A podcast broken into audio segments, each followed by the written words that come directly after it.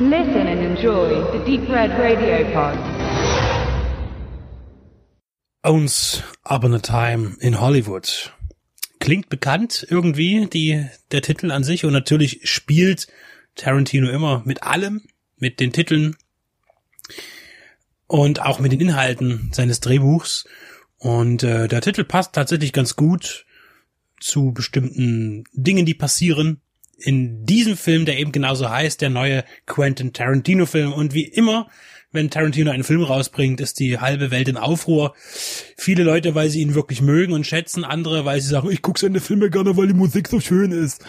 Ähm, und es ist immer sehr schwer, mit solchen Menschen über sowas zu reden, weil äh, natürlich Tarantino permanent Referenzen hat und Tribut zollt und oftmals viele Menschen, glaube ich, gar nicht die Hälfte nicht verstehen, worum es eigentlich geht. Und gerade in diesem Film, denke ich, wird das der Fall sein, denn ich glaube, es ist tatsächlich Tarantinos Lieblingsfilm vielleicht sogar selbst von sich, könnte man mutmaßen, weil er tatsächlich all das, was er so schön findet am Filmgeschäft, eben Italo-Western und auch äh, Fernsehformate und das ganze Mysterium Hollywood in einem Film zusammenstügt und einen, ja, dann auch zum Ende einen beinharten Thriller entstehen lässt, der wieder mit einer, wie ich es bereits einmal sagte in der Ankündigung, eine fiktive Zeitlinie aufmacht.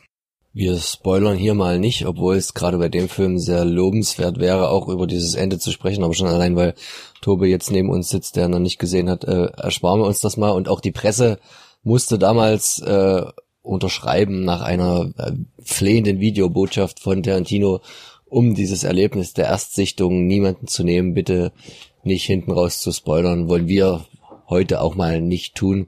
Dafür ist lang, lang genug, um auch über andere Sachen zu sprechen. Ich denke gerade so die Generation unter 30, die sich jetzt nicht unbedingt für äh, Filme aus den 60er, 70er Jahren interessiert, ähm, wird vermutlich das gar nicht mitbekommen, was du jetzt nicht verraten möchtest. Aber ist, aber das ist eben, ähm, Tarantino macht den Film eben für ein Publikum natürlich auch, das genauso wie er eben diese Epoche liebt. Und äh, ganz besonders sieht man das daran, dass man könnte eigentlich meinen, dass ähm, Leonardo DiCaprio, der eine der Hauptrollen innehat und sich in dem Film wie nennt?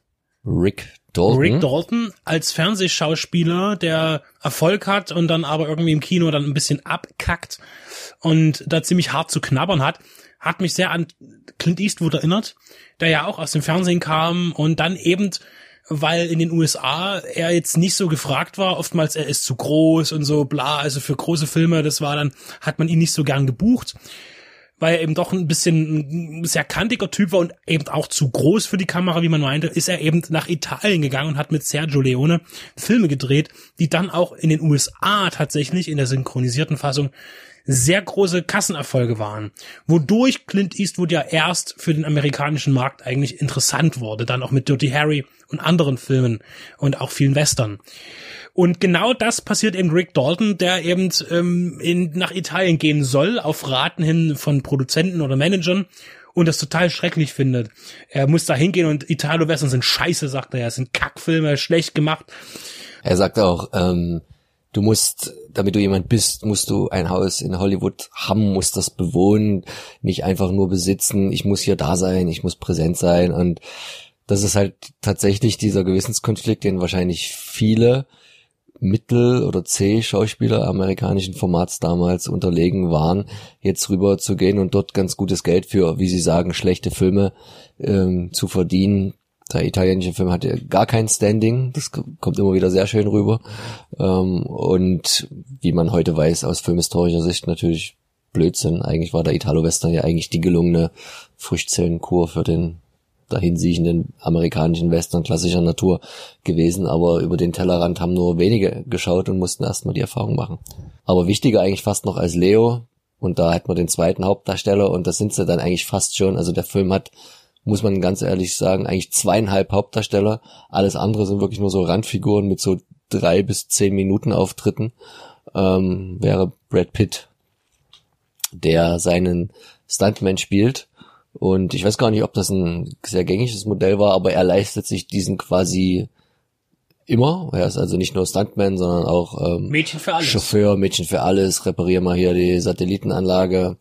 Und ähm, die beiden sind auch irgendwie gute Buddies, obwohl das auch wunderbar halt den ihr Verhältnis diesen Kontrast zwischen arm und reich widerspiegelt. Der eine wohnt halt in seiner Villa in den, in den Hügeln von Beverly Hills und der andere in so einem abgeranzten äh, Trailer direkt neben dem Autokino mit seinem Hund ähm, auf engstem Raum. Auch die beiden Autos, die sie fahren, wunderbarer Kontrast, wenn dann immer Brad Pitt nach getaner Tagesarbeit in seiner Rolle als Cliff Booth ähm, von dem Auto von DiCaprio in seins wechselt, so eine alte Schrottkarre. Ähm. Und er tut es aber mit einer fast devoten Höflichkeit. Und das ist das, was den Film für mich interessant macht, dass diese, dieser Film, wenn man alles andere wegnimmt, eine, ein Film ist über zwei Freunde. Man kann es so, so simpel sagen. Eigentlich ist diese Freundschaft steht immer im Mittelpunkt. Und es ist total niedlich, wie Brad Pitt eben total an dieser Verbindung hängt und Leonardo DiCaprio, dem man jetzt sagen könnte, ja, er, er nutzt ihn ja eigentlich nur aus, bezahlt ihm vermutlich irgendwie ein paar Dollar pro Woche für seine Dienste. Äh, aber da steckt auch viel mehr dahinter. Man merkt das eben auch, wenn die zusammen eine Sendung gucken, in der er mitgewirkt hat, wie die sich, wie, wie, wie er auch, wie gerne der, der Booth den Dalton feiert. Ähm, und das tut er aus einer, kann man sich nur so erklären, weil darauf nicht speziell eingegangen wird, aus einer tief empfundenen Freundschaft heraus, die einfach nur selbstverständlich und da ist. Und die wird auch nicht weiter umschrieben und wie es dazu kam oder irgendwas finde ich, das ist das, was mir an dem Film am besten gefällt. Diese, die beiden miteinander und was sie bedeuten sich gegenseitig im Film. Obwohl Brad Pitt eigentlich kein netter Charakter ist, so wie er mit vielen Menschen umgeht, vor allen Dingen mit Hippies, die mag er nicht.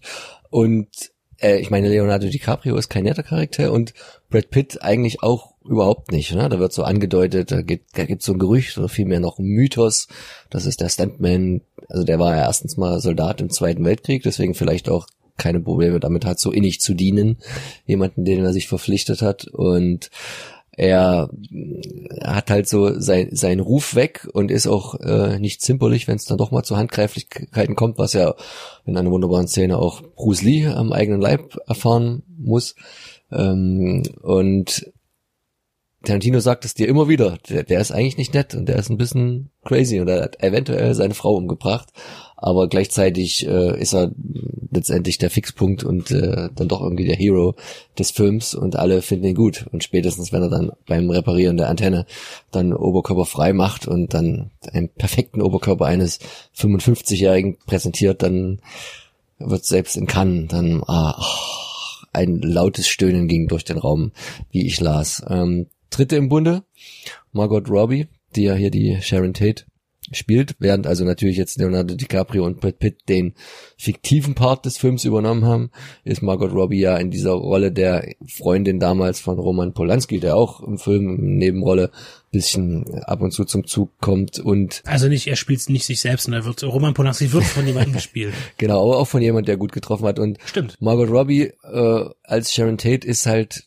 das, also nicht nur, dass sie real ist, sondern auch das komplette Gegenstück zu den beiden Herren, deren Karrieren jetzt gekoppelt aneinander auf dem absteigenden Ast sind, ist sie noch so am Anfang ihrer Karriere und deswegen sind es auch die ganz starken Szenen des Filmes, wo sie selber noch in irgendein Kino in L.A. geht, sieht, oh, da läuft ja mein neuester Film oder den, dem ich mitspiele, dann geht sie sogar an die Kasse, fragt, sie hätte gern ein Ticket für den Film und ach und übrigens, ich bin die Hauptdarstellerin und naja, das, das, bis das alle gerafft haben und der Kinomanager gesehen haben und sie dann kostenlos reinlässt, das dauert noch. Also sie ist noch überhaupt noch nicht bekannt, noch gar nicht abgehoben, noch ganz bodenständig und freut sich noch über alles irgendwie, was mit dem Business zu tun hat. Und Vor allen Dingen, als sie dann eben im Kinosaal ist und die Leute über ihre Szenen lachen, weil man auch lachen darf, weil es eine Komödie ist und sie erfreut sich wie ein kleines Kind daran, dass die anderen Leute, äh, dass sie sie erreicht mit ihrer Performance auf der Leinwand.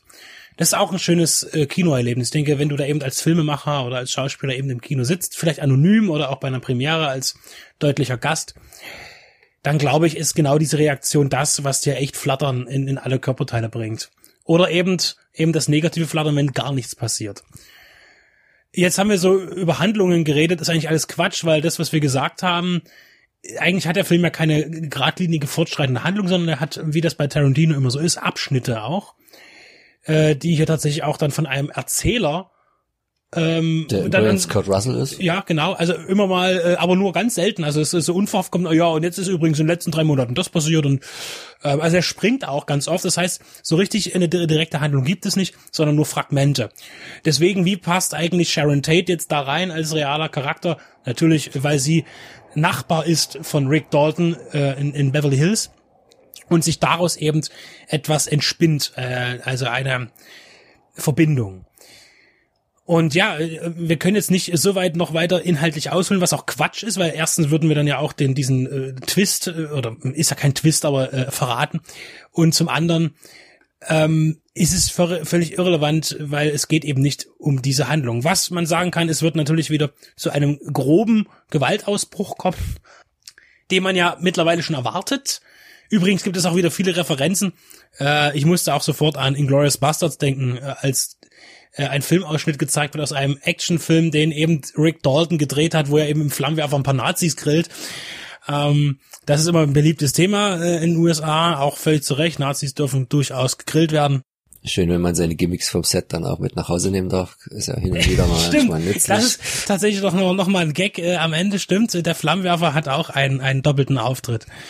Äh, und ich finde, ähm, jetzt hat man hier ähm, Sharon Tate und dann geht's eben zu, zu Sharon Tate. Wer Sharon Tate sagt, sagt auch Charles Manson, wenn man sich historisch etwas auskennt, denn die junge Dame wurde ja schwanger, umgebracht von den Jüngern eines Charles Manson, der eine merkwürdige sektenartige, religionsverkrudende ja, Gemeinschaft eröffnet hat und junge Leute weggefangen hat mit und sich als bei, bei ja als Gott verkaufen konnte durch Drogen, durch irgendwelche Exzesse äh, durch die Beatles, die hatten ja auf dem White Album dann irgendwelche Botschaften, die zu Rassenkriegen aufrufen sollten. Also es ist sehr, ein sehr komplexes Thema. Ich, ich habe ja parallel tatsächlich gucke ich gerade äh, die Netflix-Serie Mindhunter, deswegen ist es ganz witzig, ähm, weil das könnte parallel äh, spielen, so bis also Zeit versetzt schon ein bisschen, aber das ist ganz interessant und vor allen Dingen Max, äh, was haben wir herausgefunden? Was ist besonders der eigentliche Clou in der Verbindung zwischen Mindhunter und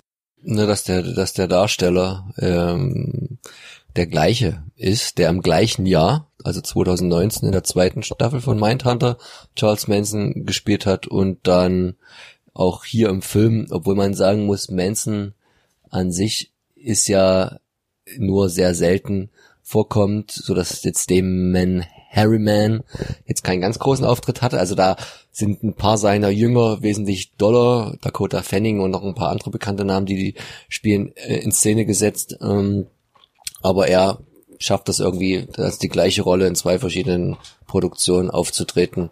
Das sehr hochwertig. Brauchte sich wahrscheinlich nicht abschminken, konnte direkt rübergehen, vielleicht ans andere Set, ich weiß nicht. Und das passt ja aber in dem Fall auch, äh, dass er so wenig auftritt, denn Charles Manson ist ja auch einer gewesen, der eher im Hintergrund geblieben ist. Er hat ja selber die Morde nie, äh, hat es sich nie Blut äh, ansudeln lassen, das hat er andere machen lassen. Obwohl Mindhunter zu der Zeit, wo es spielt, ist das ja eigentlich schon zehn Jahre später, ne? Weil das alles spielt ja 69 und Mindhunter steigt ja die erste Staffel 77 ein und die zweite muss ja dann entsprechend ein bisschen später sein. Äh, Oder ist das mit Rückblicken gemacht? Ich habe es noch nicht gesehen. Die zweite Staffel spielt in den Anfang 80er. 80 glaube ich so die Dreher. Da war noch äh, Jackson, noch Jackson 5 und Michael Jackson kam gerade groß raus, äh, was auch noch Thema ist in Mindhunter Staffel 2. Aber Manson wird ja schon erwähnt in Staffel 1, dass der schon einsitzt und die ja in Staffel 1 haben sie ja schon versucht, mit dem Interview zu kriegen, was nie geklappt hat. Jetzt wird natürlich erklären, warum Mindhunter Staffel 2 sich verschoben hat um ein Jahr mit einem wahrscheinlich äh, Fincher oder Tarantino wird Fincher angerufen haben und gesagt haben so, können wir uns den mal ausleihen, weil das passt ja wie die Faust aufs Auge. Also mich hat's ja selber total gerockt, dass da wirklich gerade ein gefühlter Charles Manson da sitzt. Benedikt guckt jetzt ganz doll auf den Cast, in dem sich natürlich noch unglaublich viele äh, Gesichter verstecken. Das war so das Einzige, wo ich ein bisschen am Anfang dachte, aber auch durch meine Erwartungshaltung, ist ein bisschen schade, dass alle anderen Rollen so klein sind, weil im Prinzip wurde es fast egal. Du hast halt so manchmal so eine Power-Cameos gehabt und oh, das Gesicht kennst du und den kennst du und da ist Zoe Bell und ah, die spielt einen Ehemann von Kurt Russell und in, während sie sich noch ver verprügelt haben gegenseitig äh, in, in Death Proof und also Tarantino macht natürlich auch auf der Ebene wieder ganz viel. Du hast auch mal eine kurze Rolle mit, äh, seine letzte mit äh, Luke Perry Du hast ein Mini-Cameo von Michael Madsen. Übrigens, äh, sein Auto hat in dem Film mehr Screentime als er selbst, weil der Cadillac, mit dem er rumgefahren ist, das ist Madsen sein eigener, der übrigens auch schon der war aus ähm, Reservoir Dogs. Ähm, du hast Tim Roth, der komplett rausgeschnitten wurde, gar keine Rolle mehr hatte. Aber er ist ja im Credit, äh, er, ist, er kommt im Credit vor, als, als nicht drin. Als- also im als- Abspann als wird Cut, Tim Ross genau. genannt. Du hast Äh. das erste Mal Al Pacino mit tatsächlich, du hast mal wieder Bruce Dern, Timothy Oliphant, Western geschult, also ganz viele, die halt auch Und der sah doch, aber da habe ich die ganze Zeit gedacht, ähm, den, ich weiß nicht, was sie mit dem gemacht haben, der sah auch total künstlich im Gesicht aus. viele Leute haben Perücken getragen in diesem Film, auch Leonardo DiCaprio zum Beispiel. Ähm, Besonders in der, in, in der alten Phase, das sieht schon ziemlich heftig aus. Aber tatsächlich, weil ich Timothy Olyphant da ja genial finde durch Deadwood, fand ich immer krass, wie er läuft. In Deadwood, wie er sich fortbewegt, dieses völlig, äh, als hätte er zwei völlig äh, äh, gelähmte Knie oder die, die irgendwie äh, äh, so geschraubt sind, dass er sie nicht nicht beugen kann und äh, immer so hoch und runter und irgendwie ähm, es liegt wahrscheinlich daran, auch an den Schuhen und in diesen Western Boots zu laufen. Ich kenne das ja, ich habe ja auch ein paar zu Hause, die ich nie anziehe. Und da, da läuft man tatsächlich ziemlich komisch drin. Und das war halt, ich musste auch die ganze Zeit wieder an Deadwood denken, weil er ja auch wieder in einem Western mitspielt. Äh, es, er ist ja auch Schauspieler in dem Film. Er spielt einen Schauspieler. Und stimmt, äh, Timothy Olyphant fand ich toll, aber auch irgendwie, ähm, ja, sehr künstlich im Gesicht. Er sah viel zu jung aus, finde ich. Oder er hat sich wirklich gut gehalten. Oder eben diese Tom Jones Geschichte. Dann hat Das sich ist jetzt der, der Insider für die, die alles hören von uns. Dann hat sich noch jemand wie Daniel Harris, der ja sonst nur in jedem Horrorfilm äh, Hatchet und alles mögliche auftritt, hier drin verirrt in irgendeiner Nebenrolle, wahrscheinlich einer von den Manson-Geschichten. Dann hast du die Tochter von Kevin Smith, der sie tatsächlich Harley Quinn als großer Comic-Fan genannt hat. Du hast die Tochter von Bruce Willis, die, die Rumor Willis spielt mit. Ähm, also hier ist so wieder jeder dabei, auch ein Scott McNary Das ist ja auch dieser Rolle. Schick, wie bei, wenn, wenn ein, ein Jim Jarmusch anruft, sagt niemand nein. Also da wollen ja immer alle mitmachen, ob das nun gut wird oder nicht, aber die wollen alle mal auf dem Cast stehen im Abspann von den Tarantino-Film oder äh, von eben einem äh, Jim Jarmusch-Film. Das würde jetzt zum Beispiel einem, es wäre ein Sam Fürstenberg nie passiert, ja, oder, oder was weiß ich wem. Ja, wir müssen noch äh, sagen, dass als der Film in Produktion gehen sollte, war das ganze Weinstein-Gedöns ähm, noch nicht ganz so. Und dann hat man noch zurückgezogen. Und dann hat äh, quasi Tarantino offen an alle großen Studios ist er herangetreten, hat äh, ich glaube, in, in, weil er ja ein bisschen misstrauisch war durch den Leak bei Hateful Eight, was ja den Film hätte fast zum Platzen lassen, als da jemand große Teile des Drehbuchs veröffentlichte, hat er von jedem Studio einen Produzenten vor Ort das Drehbuch lesen lassen unter Aufsicht, ohne mit nach Hause nehmen, ohne kopieren, ohne Fotos. Die durften dann erzählen bei den Studios und dann konnten die Studios bieten. Am Ende hat wohl Sony knapp gegen Warner gewonnen und deswegen haben wir jetzt erstmals für einen Tarantino-Film also auch einen ganz anderen Vorspann, als wir es so gewohnt sind. Erstmal. Was nicht ganz äh, richtig ist, weil äh, Django war auch schon von Sony produziert Django, okay. worden, also Columbia. Natürlich kann er hier diesen tollen, passenden Vorspann, äh, der, den Label, was er dann immer äh, sich anbietet, aus den 70ern verwenden äh, oder 60ern.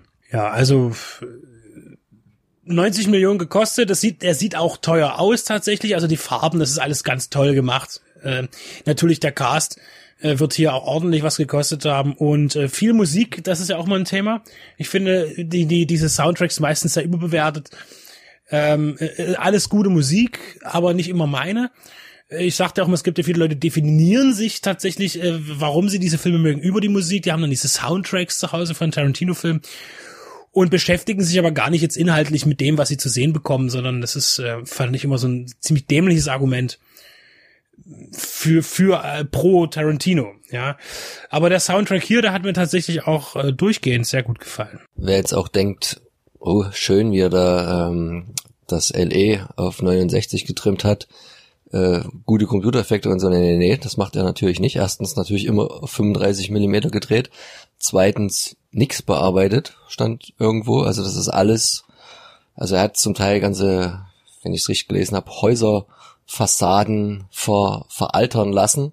In manchen Gebieten und auch Straßenzüge zum Teil mal so einen ganzen Tag irgendwie sperren lassen, um das Ding alles original zu drehen und die ganzen 70er, 60er Jahre Schlitten, 60er Jahre Schlitten ranzuholen. Und manche Ladenbesitzer haben gesagt, ey, das sieht jetzt so viel besser aus mit diesen künstlichen Fassaden drüber und so viel stylischer. Wir rennen an, an früher, wir wollen es gar nicht wieder in den Originalzustand wieder ändern lassen. Also wieder natürlich sehr viel Liebe fürs klassische Detail äh, in allen Belangen, Und bei wie wir es dem, gewohnt sind. bei dem Euro. Aufwand sind 90 Millionen fast schon wieder günstig, finde ich. Ist das jetzt eigentlich nun der letzte Tarantino oder kommt da noch was? Naja, es heißt ja 10. Und wenn man jetzt Kill Bill als einen Film zählt, was man sollte, weil sonst wird es ja auch schon mit A Hateful Eight und Achter nicht hinhauen, sind wir jetzt eigentlich bei neun. Äh, angeblich ist es ja der Star Trek, weiß ich nicht. Nein, da, da Star Trek geht ja nur ums Drehbuch, äh, das er da geschrieben hat oder schreiben soll. Es ist auch die Frage, ob äh, was man jetzt alles als Western zählt. Ist jetzt hier genug Western drin, um damit er seine Trilogie beendet hat? Wenn man das mit Ja Nein, beantwortet, sag ich. wenn, wenn, wenn, wenn du das mit Nein beantwortest, dann muss ja noch mindestens ein Western kommen schon mal. Ähm, viele sagen aber, dass er, dass, dass er damit jetzt so seine Hochform erreicht hat und auch alles abruft, weil er selber Angst hat, dass es da nicht mehr besser wird und dass es ein Zeichen für sie ist, dass er bald aufhört. Das ist natürlich jetzt ganz viel Mutgemaße, was da jetzt so von sich gegeben wird. Am Ende kann er ja immer noch produzieren und, und Drehbücher schreiben, wobei das, glaube ich, nicht viel Sinn macht, weil er immer was zu meckern haben würde. Viel zu viel. Drehbuchautoren haben sowieso immer was zu meckern. Das ist auch richtig so. Aber man sieht, wenn man so drüber nachdenkt, zurückdenkt an True Romance und Natural Born Killers, wo ja auch immer nur, ja, Streitigkeiten. Ich empfehle da immer gerne das Buch Killer Instinct von James Hampshire.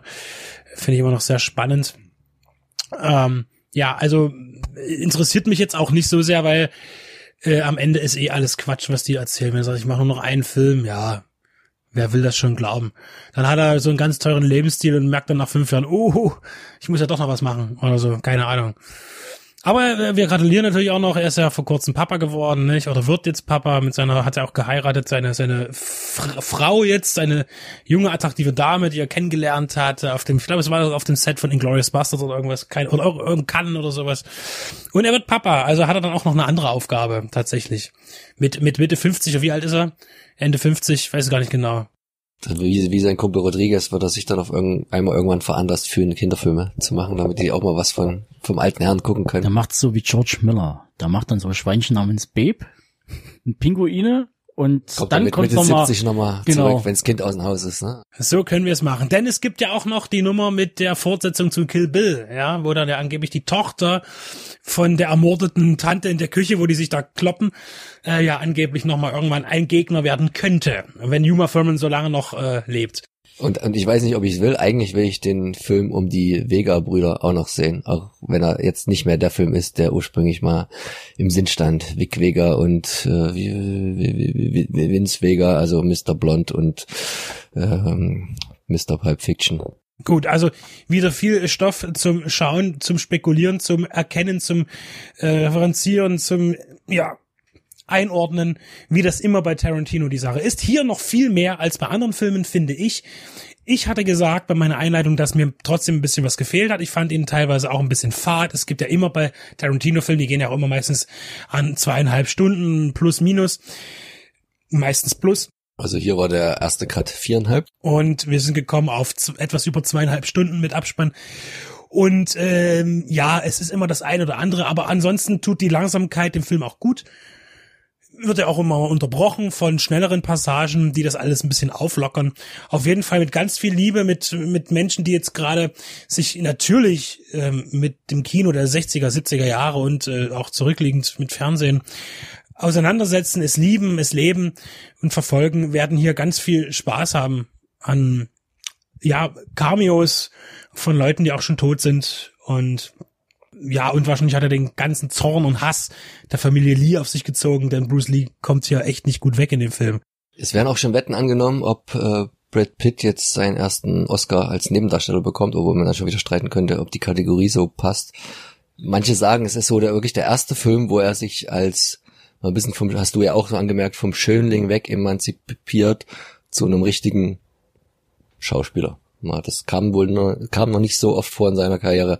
Jetzt hat er es mal zeigen können, wo das, wo das Antlitz langsam dahin welkt, äh, im positiven Sinne immer noch bei ihm, aber äh, das andere wichtiger wird und das ist ja schon einigen Schauspielern so ergangen, dass erst spät ähm, der Charakter Actor durchkam. Ist das eigentlich gewollt, dass Brad Pitt, ich habe bloß die Trailer ja gesehen, der erinnert mich an Steve McQueen. Ja, Steve McQueen spielt ja im Film auch mit, aber gespielt von jemand anderen und kommt dabei nicht so gut weg. Der Und Leonardo DiCaprio spielt auch Steve McQueen in einer äh, Tr Tr Traum- oder Zurückerinnerung. Er spielt ja in Gesprengte Ketten. Das ist übrigens auch sehr gut gemacht. Also das muss man auch noch sagen. Also wenn ich sage, hier sind keine visuellen digitalen FX drin, das ist natürlich Blödsinn. Also Tarantino macht das klassisch, was klassisch geht, so Autofahrten, Verfolgungsjagden, äh, Special Effekt, wenn es um Gewalt und Blut geht. Aber dort hat man natürlich das, was jetzt langsam bei Forrest Gump oder nicht erst jetzt ähm, sehr billig wirkt, wenn man den Forrest Gump überall in diese Situation eingefügt hat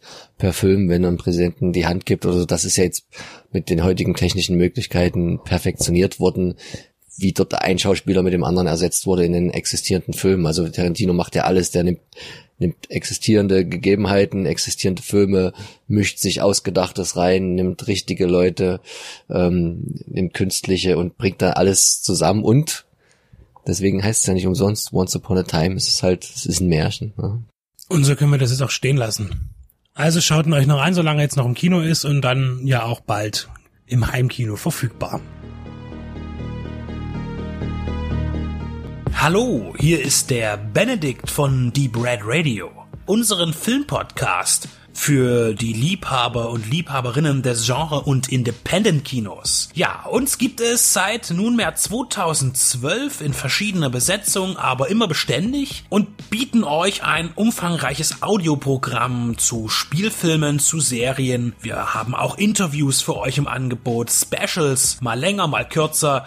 Ein buntes Programm. Was kommt aktuell auf Blu-ray und DVD raus? Nicht alles kommt in unser Portfolio, aber das für uns Wichtigste und Interessanteste. Schlechte Sachen, gute Sachen. Was lohnt sich, was nicht? Und was kommt im Kino? Auch das haben wir im Auge, auch wenn wir nicht immer ganz aktuell sind und alles abgrasen. Wir kommen zu Wort zu den Sachen, die uns interessieren und hoffentlich auch euch. Besonders auch Randerscheinungen sind uns wichtig, Low-Budget-Filme und darunter. Filmkritik und Analyse sollen nicht Langeweile bedeuten, sondern auch ein bisschen Spaß machen. Und wir bemühen uns, stetig Information und Unterhaltung zusammenzubringen. Ob wir es nun alleine tun, in Einzelbesprechungen oder aber gemeinsam in unseren Shows.